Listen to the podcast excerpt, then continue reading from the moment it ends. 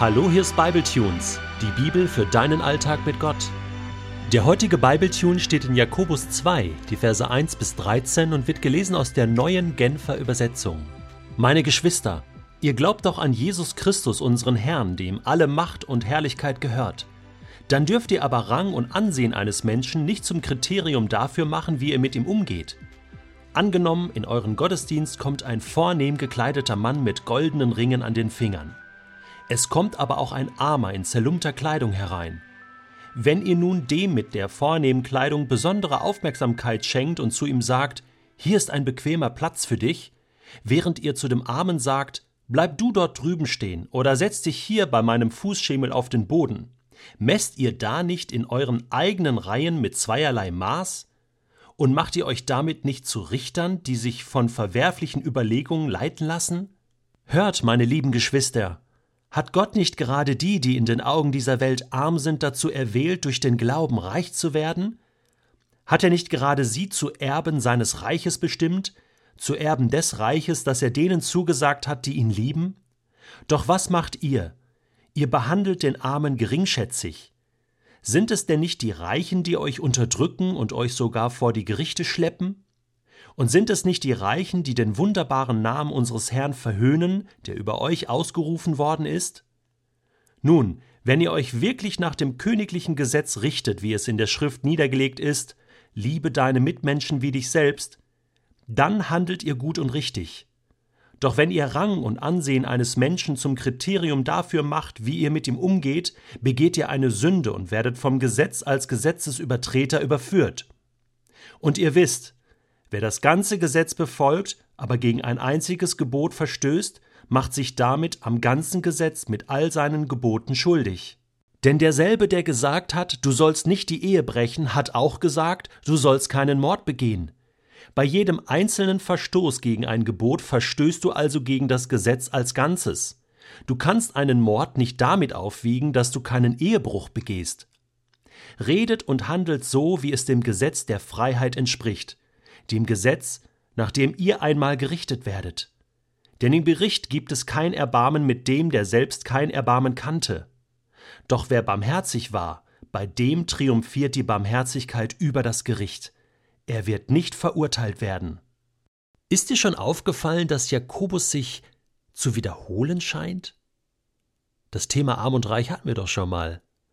Ja, und bestimmte Themen kommen immer wieder. Glaubensprüfungen, richtig reden, richtig handeln, richtig warten, ja, und äh, überall äh, beleuchtet er das Thema so ein bisschen, dann lässt das fallen, dann nimmt er das nächste Thema und kommt später dann nochmal auf das Thema zurück. So als deutscher Bibelleser äh, hätte ich mir manchmal gewünscht, Jakobus hätte das besser geordnet. So Kapitel war so ein Kapitel Gebet, das nächste Kapitel äh, Glaubenstaten, das nächste Kapitel richtig reden, das nächste Kapitel, also alles schön sortiert und nicht so ein, so ein chaotisches Durcheinander, wird man ja halt wahnsinnig. Jetzt müssen wir wissen, dass das so äh, die typisch jüdische Art ist, zu erzählen und zu schreiben. Ähm, man beleuchtet ein Thema kurz von einer Seite, lässt es dann tatsächlich liegen, kommt zum nächsten Thema und wenn man dann alle Themen einmal durch hat, fängt man wieder von vorne an. Das ist ein bisschen wie Kreisverkehr, aber du musst dir das vorstellen wie eine Spirale, die immer höher geht. In der Pädagogik spricht man zum Beispiel von einem Spiralcurriculum, ja, wo man auf verschiedenen Ebenen äh, ein Thema unterschiedlich beleuchtet und immer mehr dazulernt. So ähnlich macht Jakobus das. Zum Beispiel mit dem Thema Gebet. Ja, da kommt auf der ersten Ebene so die Basisinformation. So, Gebet ist wichtig und bet mal wieder. Dann äh, lässt du das Thema, ja, äh, kommt das nächste Thema, das übernächste Thema, das vierte, fünfte, sechste Thema und dann bist du auf der zweiten Ebene. Und dann greift er das Thema Gebet nochmal auf und sagt, so, Basis haben wir ja schon gelegt, jetzt kommt Gebet, Wirkung des Gebetes.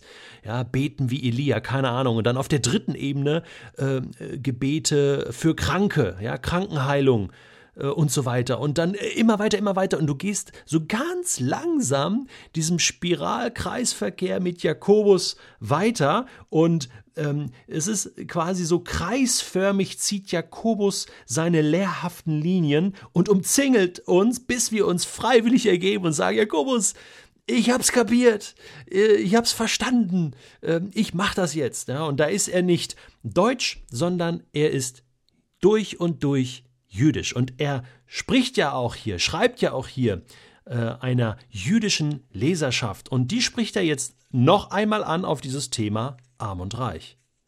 Und diesmal geht es aber nicht so sehr um die Armen und Reichen, sondern um uns, wie wir uns verhalten ihnen gegenüber, also so dieses soziale Verhalten, gerechte Verhalten. Angenommen, in euren Gottesdienst kommt ein vornehm gekleideter Mann. Wer hat das nicht schon erlebt? Und auch Jakobus wird das schon erlebt haben in Jerusalem. So diese verschiedenen Schichten. Und da gab es Reiche und die, den Mittelstand und die, und die Armen. Und ist man, das ist doch total menschlich. So, oh, der Herr von und zu kommt. Ja, dem muss ich doch, ist toll, dass der gekommen ist. Ja, dem muss ich doch jetzt hier einen tollen Platz bieten. Und dann kommt irgend so ein, so ein Landstreicher wo man erstmal denkt, so, ja komm, ja, riecht auch noch unangenehm, der soll erstmal ein bisschen hinten bleiben. Das ist eine ganz normale, typische Reaktion. Aber Jakobus sagt ziemlich schnell, ja, das ganz normal Typische gibt es bei Jesus nicht. Wir dienen einem König und wir dienen dem Gesetz des Königs, dem königlichen Gesetz. Hier ist nicht nur das mosaische Gesetz an sich gemeint, sondern hier ist das königliche Gesetz gemeint. Was meint Jakobus damit? Er meint das Gesetz Christi. Denn Jesus hat ja dieses Gesetz aufgerichtet und erfüllt, er als Person. Das heißt, durch ihn wird das zum königlichen Gesetz, in dem die Liebe und die Barmherzigkeit triumphiert, auch über Fehlverhalten. Und wir dienen jetzt nicht irgendeinem Buchstaben, sondern wir dienen dem fleischgewordenen Wort Gottes sozusagen. Jesus Christus, unserem König. Es ist immer wieder das Thema, äh, was Jakobus auch hineinwirft. Und hast du gemerkt, wie praktisch Jakobus jetzt hier in Kapitel 2 wird? Das geht noch so weiter. Er bringt praktische Beispiele aus dem Alltag. Und deswegen ist für mich Jakobus auch so praktisch und gut, weil er mich zum Nachdenken bringt über meine Praxis, über meinen Alltag. Und dann merke ich, ja stimmt, ich bin genauso in der Gefahr, meiner Arbeit mit Menschen, äh, im gemeindlichen Leben, aber auch äh, hier mit Bible Tunes. Ja, da treffe ich Menschen, die haben mehr Mittel und andere haben weniger Mittel. Ja, da gibt es vielleicht einen Unternehmer, der viel spendet und dann fange ich an, den so ein bisschen zu hofieren und ja, toll und super und Kontakte zu knüpfen, ne? Und dann gibt es vielleicht äh, den anderen, der mir kritische E-Mails schreibt und nie was spendet und plötzlich sage ich so, okay, zwei Klassen. Ne? Der, der eine ist toll und den anderen, äh, der kommt bei mir in Papierkorb sozusagen. Gehe ich gar nicht drauf ein. Schon geht's los. Ich bin in meiner Haltung nicht mehr fair und gerecht. Und ich muss mich jetzt ein, eins fragen. Das königliche Gesetz, was heißt denn das? Wie wirkt denn das jetzt? Es wirkt folgendermaßen. Ich muss mich fragen, was würde Jesus jetzt an meiner Stelle tun, der König? Würde er auch den einen hofieren? Und würde er den anderen in den Papierkorb werfen? Nein, wird er nicht. Sondern die Liebe und Barmherzigkeit wird triumphieren. Jesus wäre gerecht und fair.